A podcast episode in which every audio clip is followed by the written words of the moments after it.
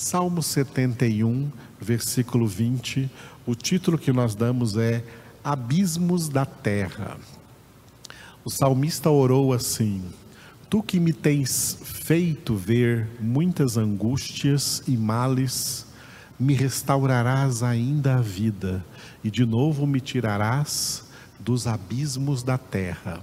Repetindo, tu que me tens feito ver muitas angústias e males, me restaurarás ainda a vida e de novo me tirarás dos abismos da terra.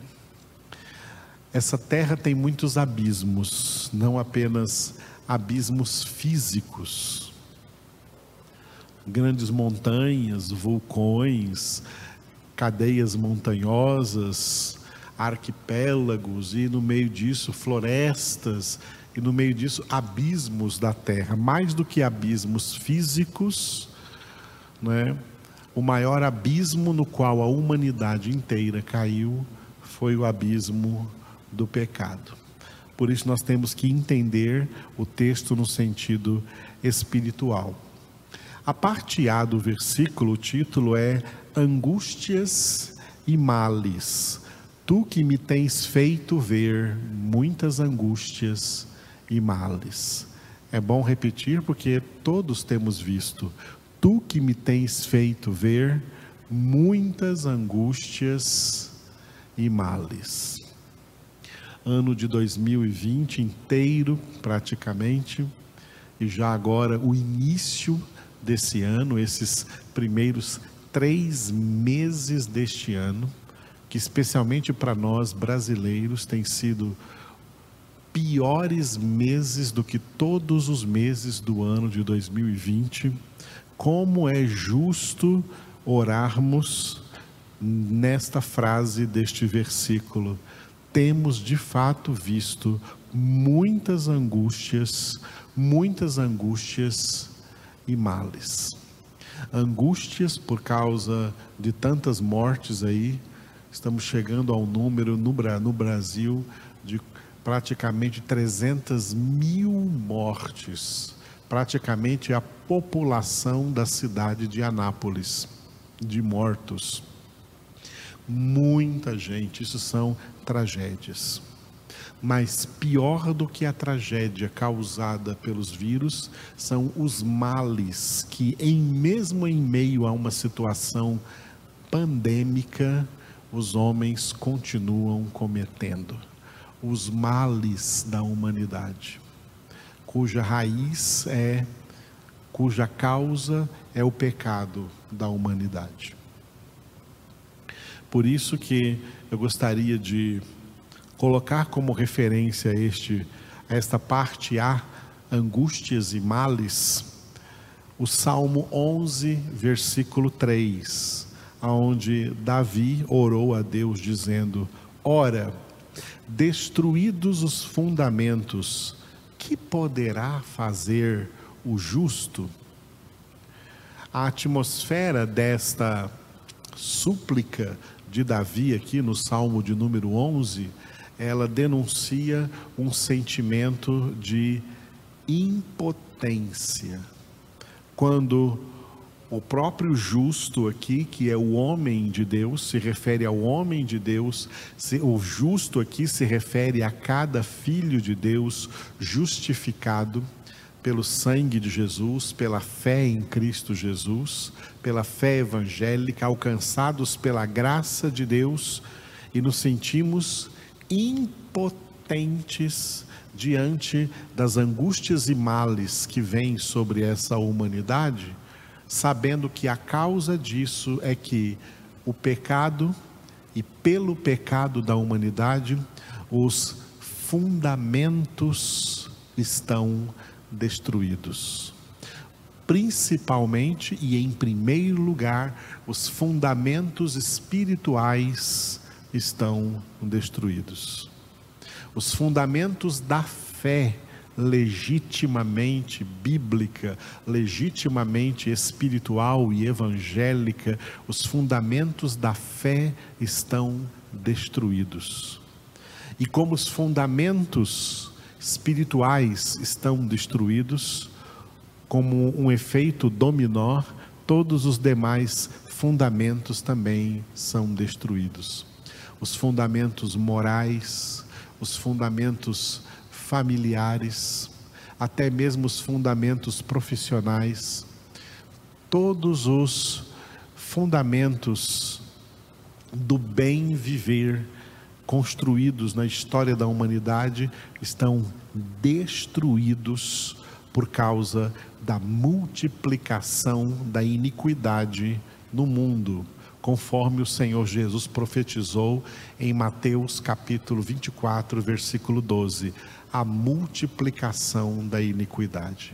Pela multiplicação da iniquidade, os fundamentos são destruídos.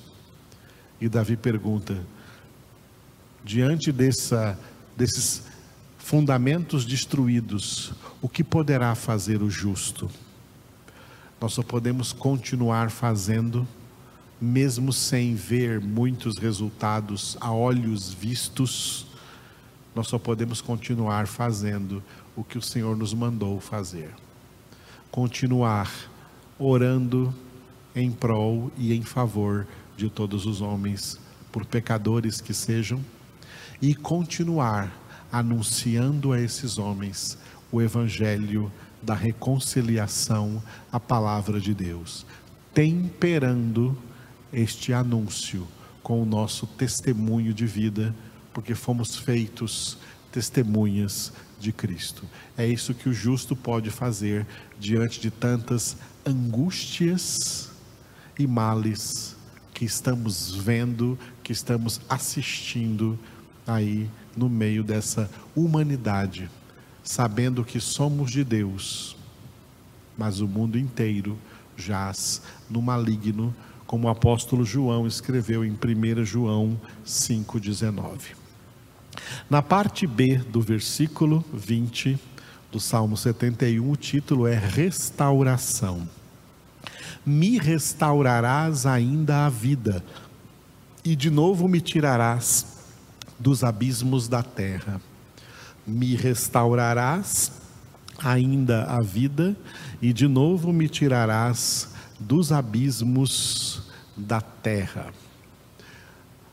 Todos os verdadeiros filhos de Deus já experimentaram uma profunda restauração em suas vidas quando Deus mesmo operou em nós aquilo que Paulo escreveu em Colossenses 1, 13 e 14. Ele nos libertou do império das trevas e nos transportou para o reino do Filho do seu amor, em quem temos a redenção, a remissão dos pecados. A conversão foi um poderoso milagre de restauração da nossa vida. Mas nós ainda estamos aqui, mesmo vivendo uma restauração espiritual, ainda estamos aqui nesses abismos espirituais da terra, neste ambiente territorial adverso e inimigo, contrário a Deus, contrário à Sua palavra. Deus ainda vai completar essa restauração, tirando-nos dos abismos da terra. E tem uma palavra muito importante sobre restauração que o apóstolo Pedro pregou naquela ocasião em que o coxo da porta formosa do templo em Jerusalém foi curado. Atos 3, 21. Falando acerca de Jesus, ele disse: Ao qual é necessário que o céu receba até aos tempos da restauração de todas as coisas, de que Deus falou por boca dos seus santos profetas desde a antiguidade. Ao qual, referindo-se a Jesus, é necessário que o céu receba até aos tempos da restauração de todas as coisas, de que Deus falou por boca dos seus santos profetas desde a antiguidade tempos da restauração todas as coisas. Quando isso vai chegar? Quando essas primeiras coisas passarem. Final do livro do Apocalipse fala que nós estamos vivendo apenas essas primeiras coisas. Às vezes pensamos né, na contagem temporal, né, na contabilidade do tempo, né, que já se passaram tantos milênios sobre a face da terra, mas o Apocalipse, na palavra de Deus, resume todos esses milênios que já se passaram apenas como sendo as primeiras coisas. Essa primeira parte da história da humanidade sobre essa terra. A história da humanidade sobre essa terra de fundamentos destruídos a história da humanidade pecadora que segue, como Paulo diz em Efésios 2:2, o curso desse mundo do príncipe da potestade do ar, do espírito que agora atua nos filhos da desobediência. Essa realidade vai passar. E isso são só as primeiras coisas nem olhos viram, nem ouvidos ouviram, nem o coração humano imaginou o que Deus tem preparado para aqueles que o amam. A verdadeira história dos filhos de Deus, na companhia eterna do Pai, começará quando essas primeiras coisas passarem e for estabelecido o estado eterno de todas as coisas. Nesse estado eterno de todas as coisas, todos os condenados estarão juntamente com Satanás e os demônios para sempre aprisionados no lugar de eterna condenação, o lago de fogo e de enxofre. Enquanto isso, na glória eterna, na casa do Pai, os verdadeiros filhos e filhas de Deus que foram espiritualmente restaurados na terra participarão da verdadeira história da humanidade santa que Deus preparou para aquele tempo da eternidade. É lá que as próximas coisas, que as coisas eternas virão quando essas primeiras coisas tiverem passado. Quando essas primeiras realidades caóticas tiverem encontrado o seu fim, porque Deus vai restaurar todas as coisas. E assim que acontecerá essa restauração, com todos os eventos que estão ligados à consumação do século, o fim do mundo, o fim dessa história, quando passar o universo inteiro e a terra, o céu e a terra, para que nós vivamos na presença do Pai, de Jesus e do Espírito Santo, conhecendo a Deus por toda a eternidade, porque, como Jesus orou ao Pai, a vida eterna é esta que te conheçam a ti, um só Deus verdadeiro, e a Cristo Jesus a quem tu enviaste. É para lá que nós vamos. Aqui é uma realidade passageira, lá é uma realidade eterna. Aqui é uma realidade passageira para cada pessoa que vai viver aqui 70, 80, 100 anos. Isso não é nada em comparação com a eternidade. Ainda que essa história dure milênios, milênios de pessoas vivendo 70, 80, 100 anos, ninguém vive esses milênios todos. Para cada um é dada uma medida de anos para viver, tempo escrito no livro de Deus para cada um, para que cada um aqui cumpra o propósito da sua existência, que é buscar a Deus. Por isso o Senhor disse: E buscar-me-eis. O tempo que vivemos aqui é para isso, é para cumprir isso que o Senhor disse: E buscar-me-eis, e me achareis, quando me buscardes de todo o vosso coração. busquemos o Senhor. Obrigado, Pai. Obrigado, Jesus. Obrigado, Espírito Santo, por abrir as Escrituras na nossa presença, revelar a palavra aos nossos corações, nos dar a entender tempos e épocas que vivemos e que já passaram e aqueles que ainda virão. Te louvamos porque o Senhor não nos deixa perdidos no tempo e no espaço. O Senhor nos dá todo o norte, toda a orientação de vida que nós devemos aprender e viver em nossas vidas. Louvamos a Ti, Senhor, porque tem nos revelado palavra suficiente para que nós vivamos aqui nessa terra como filhos obedientes, porque, como está escrito, todos os que são guiados pelo Teu Espírito Santo, ó Pai, são Teus filhos. Eu oro por cada irmão da nossa congregação, por cada irmã. Nós estamos neste fim de semana participando da ceia congregacional.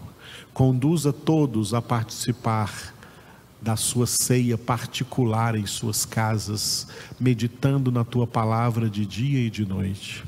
E que nessas nossas congregações aqui nós estejamos ceando juntos essa palavra que o Senhor tem nos dado até que possamos voltar a celebrar com segurança a ceia como o Senhor instituiu e que representa, é uma representação daquilo que devemos fazer todos os dias em caráter particular e daquilo que devemos fazer em caráter congregacional, como estamos fazendo hoje. Alimenta-nos, sacia-nos, preenche-nos, nutra-nos com a tua santa palavra. Nós oramos por todos os enfermos, ó Deus, de Covid e de outras enfermidades. Oramos especialmente por essa situação do Brasil que se tornou o epicentro do mundo dessa doença. Oramos para que venham as vacinas. Oramos para que os enfermos sejam curados e para que as muitas famílias que estão chorando a perda dos seus entes queridos sejam consolados pelo teu Espírito Santo. E oramos a Deus pela irmã Rosângela, pelo seu esposo, pelos seus filhos, seu genro, suas netas, toda a sua casa. Oramos que todos sejam consolados pela perda, Senhor, da filha da irmã Rosângela nessa semana. Derrama sobre todos, ó Deus, as tuas consolações. Tu és o Deus de toda consolação que nos consola em meio a todas as nossas aflições. Consola, conforta, fortalece a irmã Rosângela e por meio dela fortaleça também os demais membros desta família. Oramos por eles, ó Deus, em nome de Jesus, em tua presença. Amém.